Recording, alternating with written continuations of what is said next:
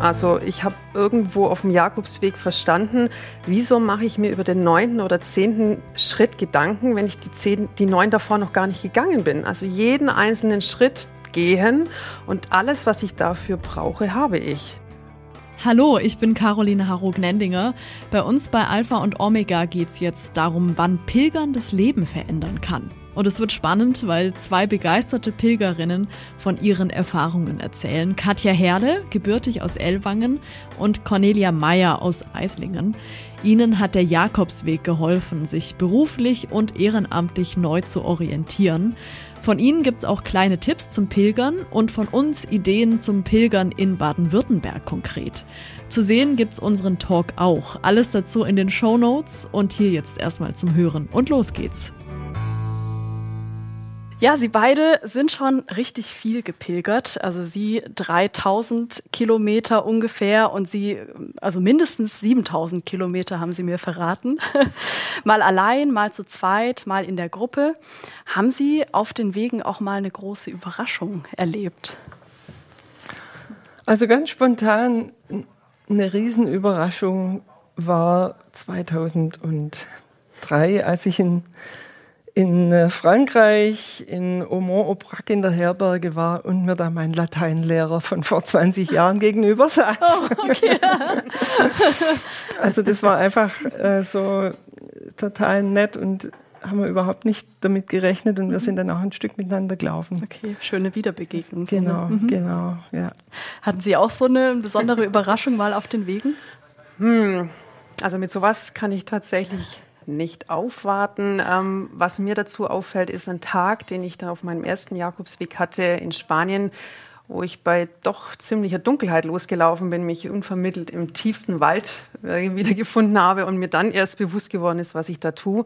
Mhm. Und in den nächsten eineinhalb Stunden habe ich mehrere Wunder erlebt mhm. tatsächlich. Also ich habe mehrere Stoßgebete ausgesprochen, sie wurden alle erfüllt, mhm. wirklich alle und zwar also, dass sie, sicher, dass sie sicher nach Hause kommen wahrscheinlich. Oder? Ja, also ich mhm. wollte nicht alleine sein. Ich habe mir dann mhm. eben Begleitung gewünscht von anderen Pilgern, dann von ganz konkreten Pilgern und ähm, mir ist das erst im Nachgang bewusst geworden, was da eigentlich passiert ist. Und da habe ich mhm. das erste Mal gemerkt, ich äh, werde geführt. Ja. Also das war schon eine Überraschung. ja. Ja, Sie sind damals 2017 zum ersten Mal ja. gepilgert und Sie ganz bewusst 2002 haben Sie gesagt. Ja. Wissen Sie noch, ob Sie äh, damals richtig trainiert haben auch für diesen Weg?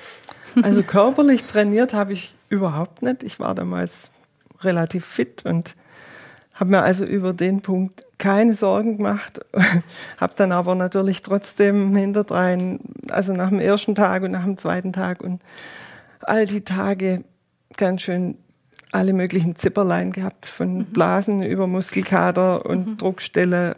Ja. Okay.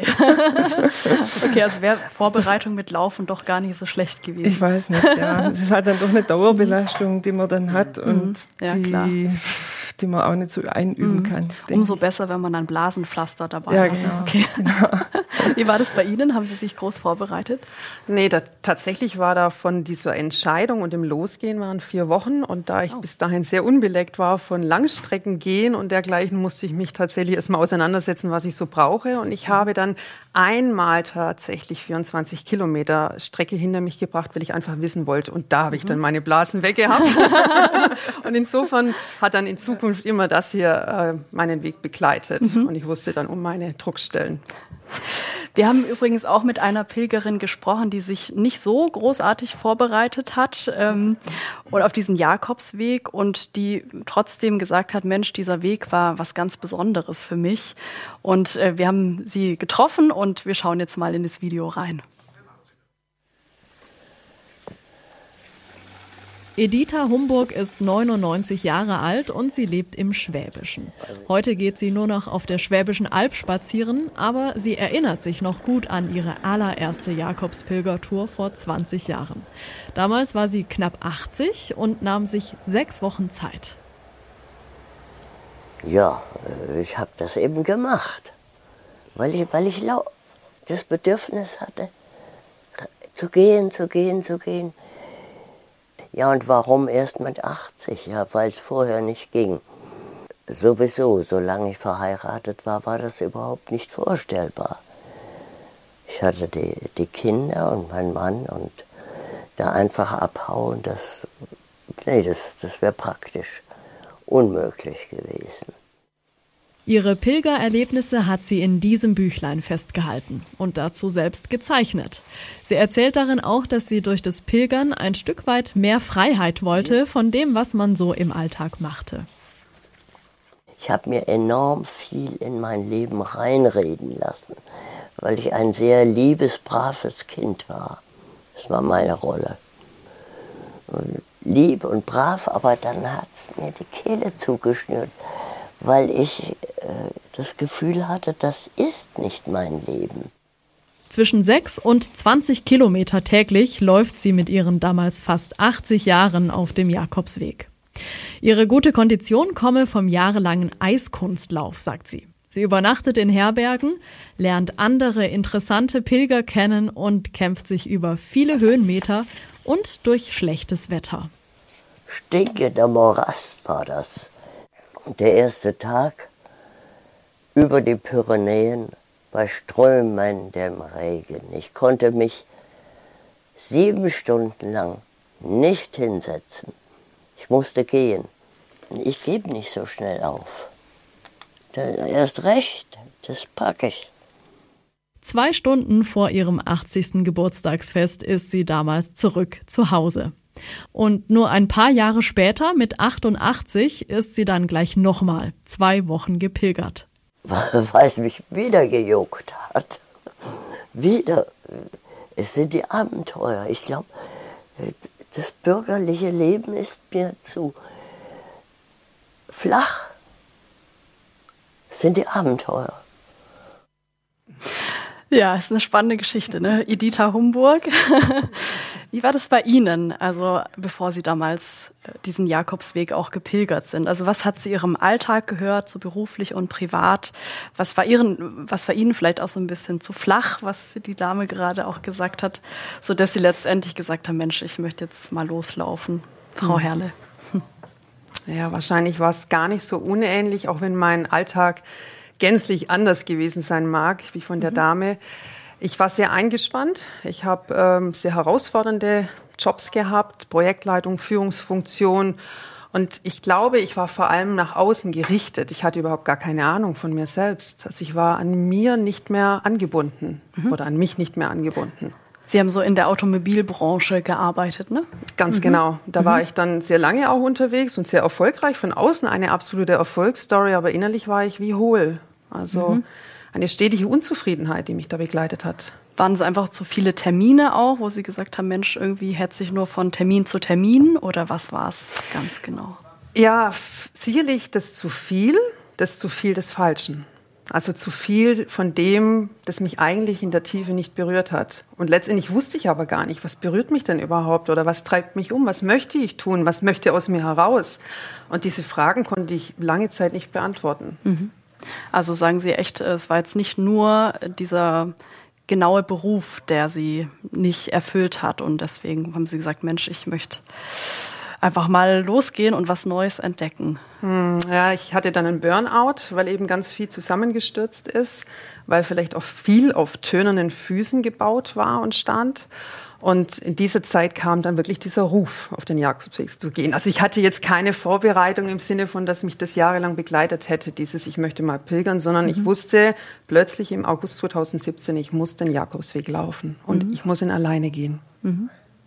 Wie war das bei Ihnen, Frau Meier? Also was war bei Ihnen so vor diesem ersten Jakobsweg 2002 so los, dass Sie äh, also privat, beruflich vielleicht auch, dass Sie gesagt haben, ich will jetzt mal diesen Jakobsweg gehen? Also ich habe den Jakobsweg tatsächlich schon so mit 14, 15 Jahren als erstes Mal so gehört, als, als wie so ein Zauberwort war. Das, das habe ich was aufgeschnappt und das hat mich damals wahnsinnig schon interessiert, was das ist. Ja, und dann habe ich das wieder vergessen. Und viele Jahre später, das war dann 98, ist mein Papa gestorben. Das war eine ganz schlimme Situation, aber ich habe danach eine unheimlich tiefe Glaubenserfahrung geschenkt bekommen. Und da ging es mir so ähnlich. Ich habe dann, also alles ist auf den Kopf gestellt worden. Ich habe dann hinterfragt, ja, wie lebe ich denn eigentlich? Mhm. Also, ich hatte einfach so das Bedürfnis, ähm, so zu leben, wie es Gott eigentlich von mir möchte. Mhm. Und ich war, also ich war da einfach voll auf der Suche und ja, und dann kam zufälligerweise von der Erzdiözese Freiburg in der Zeitung ein kleiner Artikel. Da gibt es eine große Wallfahrt nach Santiago, Jakobsweg. Und da war es dann wieder dieses Zauberwort. Mhm. Und da habe ich mich angemeldet. Und da habe ich einfach mal so ausprobiert, wie das ist in der Gruppe. Mhm. Und dann ähm, war 2002 dann die Möglichkeit, dass ich so im Rahmen von einem Sabbatjahr dann auch tatsächlich lang frei bekommen habe und bin dann mit einer Freundin zusammen von Eislingen aus los gepilgert, 115 Tage lang. Mhm, richtig und lang. Das mhm. war dann richtig lang und mhm. also da all die Fragen einfach mitgenommen, mhm. die mich da so umgetrieben haben. Also waren es wirklich bei Ihnen so vor allem so Glaubensthemen, so wie kann ich ähm, ja. meinen Glauben mehr im Alltag leben? Auch das, das, genau. Mhm. Und es ging dann eben auch so, so weit, schon existenziell, soll ich meinen, Be meinen Beamten an den Nagel hängen? Mhm. Und ähm, ja, ja, Sie arbeiten so in der Verwaltung, ne, als ja, Verwaltungsbeamtin. Genau, mhm. genau, genau. Und das hat mich also sehr lange sehr umgetrieben. Mhm. Ähm, ich dachte dann auch, bis ich in Santiago bin, weiß ich sicher die Antwort. das war dann aber natürlich nicht so. ja. Okay, ja, ähm, jetzt zu dieser spirituellen Seite haben Sie ja auch gerade schon gesagt, das war so Ihr Hauptpunkt, weshalb Sie mhm. dorthin wollten. Ähm, jetzt bei Ihnen so, dass Sie nicht gläubig sind, warum hat Sie trotzdem so dieser eigentlich spirituelle Weg angezogen? Ja, für mich ist Glaube sehr vielfältig und auch sehr individuell. Und für mich war es tatsächlich etwas sehr Eigenes. Also ähm, so wie ich das erlebt habe, auch auf dem Jakobsweg geht es den meisten tatsächlich ein Stück weit immer irgendwo um sich selbst, um die Suche des Selbst und des Sinn des Lebens. Und ähm, für mich war es dann schon auch, ähm, was ist denn überhaupt der Sinn meines Lebens und was möchte ich wirklich bewirken? Und am Ende des Tages war schon auch diese Frage, ähm, so eingebettet zu sein in etwas Größeren, etwas, ja, wie soll ich sagen, Allmächtigerem. Und da möchte ich gar nicht das Wort Gott oder irgendwo jetzt verwenden müssen, sondern es reicht mir eigentlich schon, das äh, zu, für mich zu sehen und zu erleben, dass es da etwas gibt wie Führung. Und die habe ich auch in mir drin, also so einen inneren Kompass, einen ja, inneren Barometer auch. Was ist gut für mich und was möchte ich in meinem Leben haben? Mhm. Und das war eigentlich so das Wesentliche auf dem Jakobsweg, diese, ja, die Reise zu mir selbst. Mhm. Ja, mich selbst kennenlernen und wieder zu spüren, was möchte ich eigentlich. Mhm.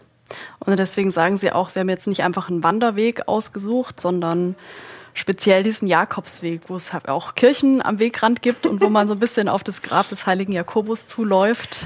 Ja, wie schon gesagt, mhm. ich wurde gerufen. Also ich kann es nur so sagen, wie ich es erlebt habe. Ich saß da äh, in meiner Münchner Wohnung auf dem Sofa und da war so plötzlich da, ich muss den Jakobsweg gehen, ich muss es dieses Jahr und ich muss es alleine und absent Chapier de Pont. Also es war alles da. Das war dann auch unumstößlich. Diese Fragen gab es dann nicht mehr. Und äh, dann hieß es eigentlich nur noch wie und ab. Und mhm. ähm, ich denke, es war ähm, letztendlich dadurch jetzt auch das für meinen, für meinen Weg zu finden, für meinen beruflichen Weg und für mich selbst auch. Mhm. Also das mhm. anderen weiterzugeben. Mhm. Ja, und dann eben, sie sind dann äh, losgegangen, also jeweils ähm, haben ihre sieben Sachen gepackt. Wir sehen ja hier auch, was da so da auf jeden Fall dazugehört. Ne? Ein großer mhm. Rucksack, ähm, hier das Reisegepäck, auch ein Pilgerausweis von ihnen, mhm. in den dann die Stempel kommen. Jetzt würde mich mal auch interessieren, auf so einem Pilgerweg ähm, muss man ja echt viel nach dem Weg schauen, dass man sich nicht verläuft. Dann, wo man als nächstes übernachten kann und wo man was zu essen bekommt. An welchem Punkt konnten Sie denn so wirklich über ihr Lebensmodell nachdenken. War es dann irgendwie ganz spät abends, wenn man dann in der Herberge äh, noch lag, wach lag oder im Gespräch oder wann, wann kam man da zum Nachdenken? Also es, wir sind ja gute 2000 Kilometer unterwegs gewesen und es gab wirklich jeden Tag äh, viele, viele, viele Stunden, an denen man einfach Zeit gehabt hat. Und es war jetzt gar nicht so ein aktives Nachdenken, sondern ähm, das war einfach ein Austausch mit der Freundin, die dabei war. Es waren Dinge, die man wahrgenommen hat und so im Gehen dann wird einfach der Kopf frei und auch das Herz frei und dann, dann kommen Ideen, Gedanken ja, also ich habe das eher so erfahren. Also Gespräche und dann Wege, auf denen man einfach laufen konnte, ja, ohne genau. dauernd einfach auf die Schilder frei zu schauen. sein. Mhm. Das war sowieso eigentlich ähm, der Plan, eben nichts zu planen, sondern einfach zu gehen und das Mhm. zu nehmen, was kommt und zu wahrzunehmen, was kommt. An welchem Punkt war das bei Ihnen so, dass Sie über Ihr Lebensmodell also tiefer nachdenken konnten? Mit dem ersten Kilometer. Schon als ich diese 24 Kilometer Versuchsrunde hier in, in Deutschland gestartet habe als Vorbereitung, äh, plupperten so die Erkenntnisse an die Oberfläche. Und ich dachte so, wow, ich muss das alles irgendwie festhalten. Ich brauche das unbedingt, dass ich das irgendwie später nochmal nachlesen kann. Und da entstand dann auch die Idee, das äh, tatsächlich in einem Blog niederzuschreiben, auch um Daheimgebliebene zu informieren, wie es mir geht. Also im Internet so ein. Tagebuch? Ne? Genau, weil ich bin überhaupt keine Tagebuchschreiberin. Das ist bislang immer irgendwie die Hosen gegangen. und so gelang es mir tatsächlich, das äh, auch zu formulieren, wie es mir erging und andere davon auch noch ja, also teilhaben zu lassen daran. Und ich bin ja wirklich sehr, sehr viel alleine gegangen. Eigentlich die meisten der 3000 Kilometer bin ich alleine gegangen. Und das ist ganz wenig nach dem Wegschauen, weil meistens sind die Jakobswege doch sehr gut ausgezeichnet. Also diese äußeren ähm, Signale und auch da äh, Hinweise gibt's ja im Leben auch zuhauf und die gibt's eben auch auf dem Weg. Und man hat da ganz viel Zeit, um sich wirklich in sich reinfallen zu lassen. Und das habe ich sehr genossen. Was ist Ihnen dann da genau klar geworden für Ihr Leben? Ähm, das sind so ganz simple Lebenserkenntnisse, die kognitiv und sofort klar sind, zum Beispiel Schritt für Schritt. Also ich habe irgendwo auf dem Jakobsweg verstanden, wieso mache ich mir über den neunten oder zehnten Schritt Gedanken, wenn ich die, zehn, die neun davor noch gar nicht gegangen bin. Also jeden einzelnen Schritt gehen und alles, was ich dafür brauche, habe ich. Ich muss nicht über die nächsten Schritte nachdenken. Und da erinnere ich mich immer wieder mal auch im Alltag daran. Ich vergesse es oft genug.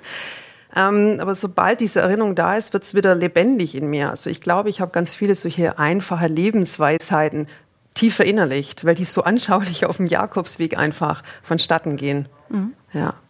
Bei Ihnen ähm, haben Sie mir auch schon im Vorgespräch gesagt, ist auch so dieses Vertrauen, wo Sie gesagt haben, das ist Ihnen ganz deutlich geworden auf dem Weg. Ja. Mhm.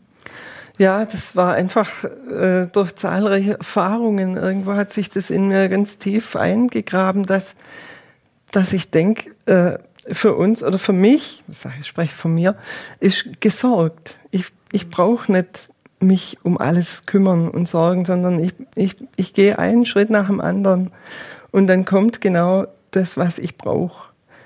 Das war so oft, sei es jetzt die, die Erfahrung, dass man eigentlich kein Quartier mehr gefunden hat, weil alles voll war. Dann hat jemand was organisiert und wir haben ein tolles Bett gehabt und dazu noch ein Essen dazu, mhm. zum Beispiel. Und, und das war eigentlich immer so. Mhm. Mhm. Gab es nicht auch mal vielleicht auch schwierige Situationen, kann ich mir vorstellen? Gerade wenn man ja. allein läuft. ja, also für uns war die Schwierigkeit, wir sind am 2. August von Frankreich nach Spanien gelaufen und da waren plötzlich alle Spanier auf dem Weg. Mhm. Während es in Frankreich relativ familiär war, da hat man sich gekannt und so und immer wieder getroffen und dann waren da plötzlich hunderte von Menschen und es war unheimlich schwierig, da wieder äh, ja, einfach sich nicht rausbringen zu lassen, sage ich mal. Da haben wir einige Tage gebraucht. Mhm. Sie nicken, also es war auch nicht immer leicht auf dem Jakobsweg. nee, ich glaube, die Begegnung mit sich selbst ist selten wirklich leicht, ja. weil da manchmal auch wirklich tiefe Dinge hervorkommen, die man lange einfach weggedrückt hat. Und ähm, das ist nicht immer ja, das ist nicht immer sexy. und wie gesagt, dieser eine Tag, wo ich im Dunkeln dann durch den Wald gelaufen bin und da kam mir eben ähnliches Vertrauen dann. Also wirklich dieses, ja, es ist da schon viel da und ich darf mich auch darauf verlassen, dass ich geborgen bin und gehalten werde. Mhm. Und dass es immer einen Weg raus gibt. Also eine auswegslose Situation gibt es nicht. Mhm. Bei Ihnen, Sie sind ja dann auch aus der Automobilbranche raus ja. und sind inzwischen eben Coach und äh, Sie nennen sich auch Wegebegleiterin, äh, begleiten auch Pilgernde. Ähm, was war denn so, ja, würde man sagen, so der erste Schritt nach diesem ersten Jakobsweg, äh, so der erste Schritt hin zur Veränderung bei Ihnen? Hm. Die absolute glasklare Klarheit, so wie früher, nie wieder. Also das war das Erste, was so klar war. Ich habe als allererstes meinen Job gekündigt, ohne zu wissen, wie es weitergeht, ohne irgendwas. Und ich hatte eine sehr teure Wohnung in München, also hohe Fixkosten. Und trotzdem war es so klar, eben mit diesem Vertrauen, es gibt immer einen Weg und wenn ich meinen Horizont öffne, also den Fokus so ein bisschen weitermache und nicht so zielorientiert, wie ich sonst durch mein Leben gerast bin, sondern einfach auch diese Signale, die Zeichen am Wegesrand sehe, die mir das Leben ja auch hinstreckt, dann ergibt sich eine Möglichkeit. Und das war, glaube ich, ein ganz gewaltiger Schritt raus von dieser planbaren äh, Kontrolle äh, hin zum wirklichen Vertrauen und Loslassen. Ja. Wie war es bei Ihnen? Was war so der erste Schritt bei Ihnen? Weil inzwischen begleiten Sie ja eben im Ehrenamt äh, Pilgernde, also auf dem Weg nach Santiago ja. und dann deutsche Pilger in Santiago, die dort ankommen. Also ja. was war so Ihr erster Schritt?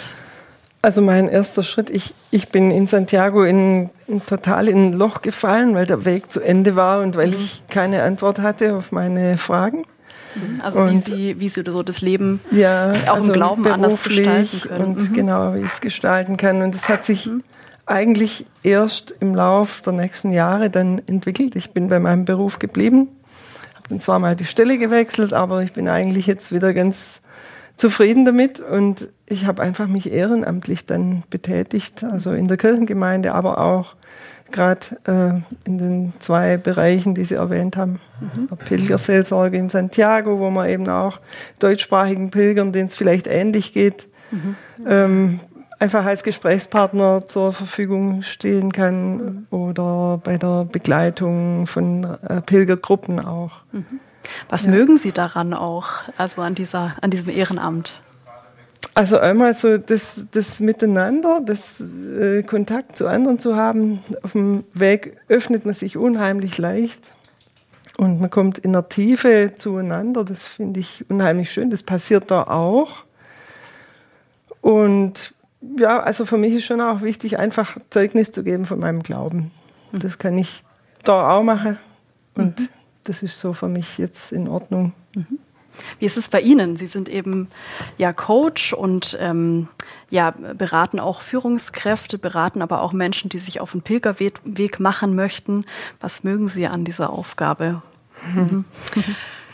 Ähm, Im Wesentlichen, das ist meine Passion geworden durch mein Eigenerleben, dieses, welche Schätze wir in uns haben. Also, dass letztendlich die, die Antworten alle in uns liegen, dass wir sie oft nur nicht sehen, dass wir manchmal zu uns selbst stehen wie eben, ja, den Wald vor lauter Bäume nicht sehen oder wie ich immer gerne sage, wenn man mit der Nasenspitze so dicht am Spiegel steht, kann ich mich nicht in Gänse sehen.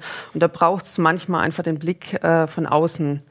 Und letztendlich, meine Passion ist dabei, im Grunde aufzuzeigen, was ich wahrnehme und höre und erlebe, was letztendlich der Klient selbst weiß und vielleicht nur nicht hört, also man sich selbst nicht so zuhören kann oder vielleicht auch verlernt hat. Und das ist meine Passion, wirklich einfach das wieder den Menschen zu schenken, dass wir wirklich diese, diesen Kompass innerlich haben. Mhm. Ja. Und das heißt, es kommen auch Menschen zu Ihnen, die dann solche Impulswanderungen, nennen Sie das, machen. Oder ähm, ja, also wer kommt so zu Ihnen? Mhm. Im Wesentlichen Menschen, die an einem Punkt stehen, das sagt ganz oft ja auch äh, ein Be Beweggrund, warum man auf den Jakobsweg geht, die gerade eben nicht weiter wissen, nicht wissen, was soll ich jetzt als nächstes tun oder wie komme ich jetzt aus dieser Zwickmühle raus oder ich fühle eine Unzufriedenheit und weiß eigentlich gar nicht, was ich ändern muss und in welche Richtung. Und da versuche ich zum Beispiel durch ganz gezielte Impulse, das ist so hm, ja, meine Idee eben minimal invasiv, durch kleine Anstöße etwas in Bewegung zu bringen. Und bei Impulswanderungen versuche ich eben nach Möglichkeit auch Menschen, die eben sich nicht wochenlang unterwegs machen können, weil das ist das eigentliche Ziel, dass man wirklich das erlebt. Da versuche ich eben in kleinen Dosen mit drei, vier Tagen dann ein ähnliches Pilgererleben dann ihnen angedeihen zu lassen. Mhm. Und dann schreiben Sie zum Beispiel auch Bücher genau. für zu Hause. Mhm. Ja, mhm. also das ist letztendlich entstanden, ähm, weil die erste Impulswanderung im 2020 nicht stattfinden konnte und meine Kollegin und ich fanden es so tragisch, dass wir gesagt haben, das darf jetzt nicht einfach nicht ähm, ja, stattfinden, so dass wir dann ein ähm, 28-tägiges Programm entwickelt haben und haben dann eben dieses Buch daraufhin geschrieben, mhm. um Menschen, die daheim sind, eben auch so ein bisschen Impulse zu geben. Und wenn man jetzt eben noch ähm, sich überlegt, was man im nächsten Jahr machen kann, also nicht nur zu Hause, sondern eben auch wirklich zu Fuß, da haben wir hier in Baden-Württemberg ja auch einige Pilgerwege. Und ähm, wenn Sie sich, liebe Zuschauerinnen und Zuschauer, überlegen, wo könnte ich dann nächstes Jahr hin? Da gibt es zum Beispiel den Ulrika-Weg. Der ist nach der eine Ordensfrau benannt, der seligen Ulrika Niesch. Der führt von Unterstadion im Alb-Donau-Kreis nach Hegne im Landkreis Konstanz. Mehr zur Route und auch zu den einzelnen Tagesstrecken finden Sie im Internet unter dem eingeblendeten Link. Dann äh, gibt es auch noch den Meinrad-Radpilgerweg. Der führt von Rottenburg im Landkreis Tübingen in die Schweiz zum Kloster Einsiedeln. Auch dazu, zu den einzelnen Etappen, gibt es mehr unter diesem Link, der eingeblendet wird.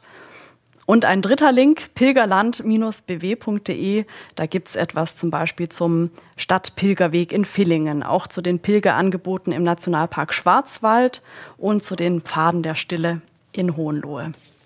Jetzt noch mal ganz äh, kurz zum Schluss zu Ihnen. Ähm, Vielleicht so ein Satz, wann würden Sie sagen, kann Pilgern das Leben verändern? Wie schafft man es offen für Neues unterwegs zu sein? Wie schafft man es offen zu sein? Also ich denke, das, das kommt von innen raus, wenn man äh, sein Leben genau hinterfragt oder das spürt auch, dass irgendwie vielleicht eine Veränderung ansteht. Mhm. Da denke ich, könnte man sich auf den Jakobsweg machen. Was meinen Sie? Ja, ähm, sich einfach mal auf dieses Wagnis einzulassen, mal nichts zu wissen und mal nicht zu planen und dann mal zu gucken, was passiert, was dann rauskommt, wenn man mal nicht so fokussiert ist auf ein Ziel. Mhm. Vielen Dank Ihnen beiden fürs Gespräch. Übrigens, Alpha und Omega mehr als du glaubst ist ein gemeinsames Format der katholischen Bistümer Rottenburg, Stuttgart und Freiburg und des evangelischen Medienhauses Stuttgart. Zu sehen sind die Sendungen bei den privaten Fernsehsendern in Baden-Württemberg, auf Bibel TV und auf YouTube. Weitere Infos gibt's unter kirchenfernsehen.de und kipp-tv.de. Wenn Sie Fragen, Wünsche und Feedback haben, schreiben Sie uns gerne an podcast.kipp-radio.de. Und wenn Ihnen diese Folge gefallen hat, dazu wie Pilgern das Leben verändern kann, wie wäre es dann mit der Podcast-Folge 44 darüber, weshalb eine junge Geschäftsfrau zur Franziskanerin wurde?